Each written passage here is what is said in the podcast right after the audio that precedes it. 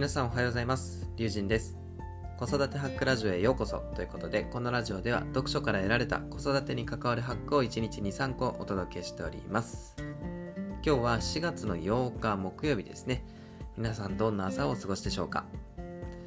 まあ、木曜日というとね、ちょっともうだいぶ疲れも溜まってきて、えー、結構しんどい曜日かなとは思うんですけどもね、今日も張り切って、えー、頑張っていきましょうということで、えー、お話していきたいと思います。今日のテーマは何かというと、幸せな家庭を築きたい人が取り入れるべきたった一つの思考法というテーマで話をしていきたいと思います。参考になる書籍は、これ別にあの子育て本とかではないんですけども、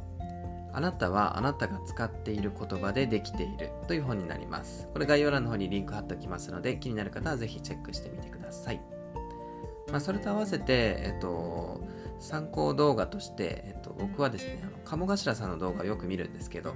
この人のね、結構その言葉にまつわるエピソードみたいなのが結構面白いので、あのそちらもね、ぜひあの見てみてほしいなというふうに思います。じゃあ早速結論ですが、えー、今日のテーマですね。幸せな家庭を築きたい人が取り入れるべきたった一つの思考法。それ何かというとこれシンプルにポジティブな言葉を選ぼうということになります、まあ、ここをね少し深掘りしていきたいというふうに思いますが、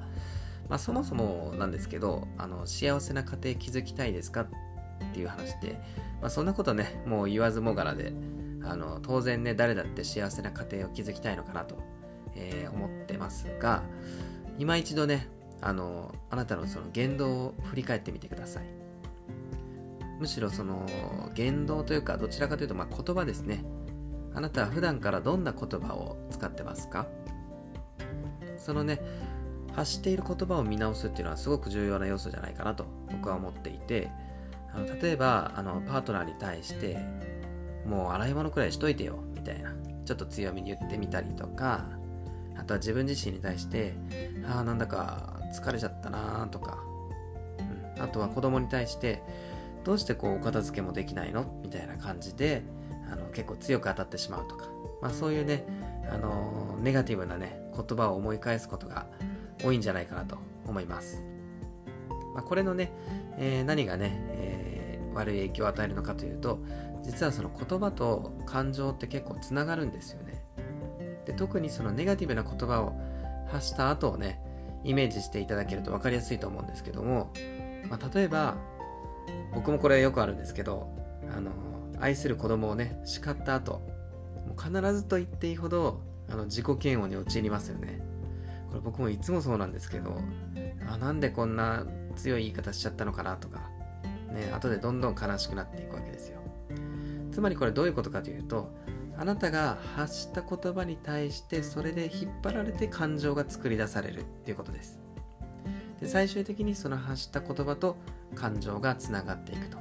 いうことになるのでこれね逆に言い換えるとその発する言葉を変えてしまえば感情もまたね違う感情が作り出されるんじゃないかっていうことなんですよ。なのでやるべきことはシンプルですよね。もう結論にもあったように発する言葉をただポジティブに変えるだけ。もうほんとそれだけになります。子供をねきつく叱った後はいやでもね大好きなんだよっていう風に優しくハグをしたりとかあとはパートナーに対してもいつもありがとうっていう風に言うだけで自然とその後の感情っていうのはあの幸せな方にね近づいていくんですよね。なのでもう本当にシンプルに言葉を変えるだけっていうのをね是非覚えてほしいなというふうに思います。あじゃあどんな言葉をね発するべきかというとこれもね人それぞれだとは思うんですけどもいつもありがとうとか、えー、いてくれるだけで幸せだよっていうねあの口に出してみるのはすごく恥ずかしいんですけどあの最初にも言ったように幸せな家庭を築きたいですよね。なのでだったら一番シンプルに手っ取り早いのは発する言葉を変えるだけ、まあ、これですね。こんなシンプルなことで幸せにねなれるんだったらやらない理由はないのかなと僕は思います。やっぱりねでもこれって結構言葉を変えるのは恥ずかしいなとは思うんですけどこのねあの幸せな家庭その親がね発する言葉でその家庭環境が良くなるんだったらちょっと変えてみましょうよっていうことですね。やっぱり人の行動とか、あの考え方っていうのはやっぱり変えられないってよく言われますけど変えるべきはあの自分の思考法と、えー、それに伴う言動ですよね。なのでまずは、えー、口癖からね直してみませんかという話になります、はい、じゃあ、えー、まとめていきますと今日は幸せな家庭を築きたい人が取り入れるべきたった一つの思考法というテーマで話をしてみました。結論としては、えー、ポジティブな言葉を選びましょうということになります。分かってはいるんですけどねなかなかこうそれがうまくいかないという方もたくさんいらっしゃるとは思います。でもやっぱりよくよく考えるとそうじゃないですか。やっぱネガティブな言葉を発した後ってどうしてもやっぱテンション下がるしなんかね何やってもうまくいかないなっていうことが往々にしてあると思いますけど、まあ、一方でそのポジティブな言葉を発した時その後の感情とかをねイメージしてみるとこれはねすごくシンプルだなというふうに思います。いや実際ねこの言葉変えるだけで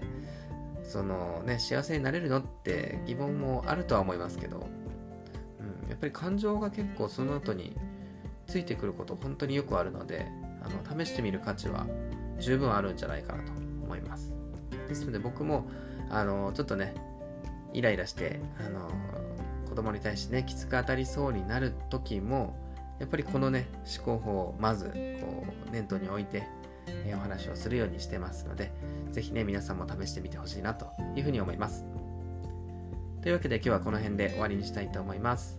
僕のチャンネルでは読書から得られた子育てに関わるハックを1日に3個お届けしております。もしこの放送が良ければ高評価、チャンネル登録、ぜひよろしくお願いしますということで、えー、この辺で終わりにしたいと思います。今日木曜日ですが、えー、今日もね、コツコツ頑張っていきましょうということで、えー、終わりたいと思います。以上、リュウジンでした。次の放送でお会いしましょう。バイバイ。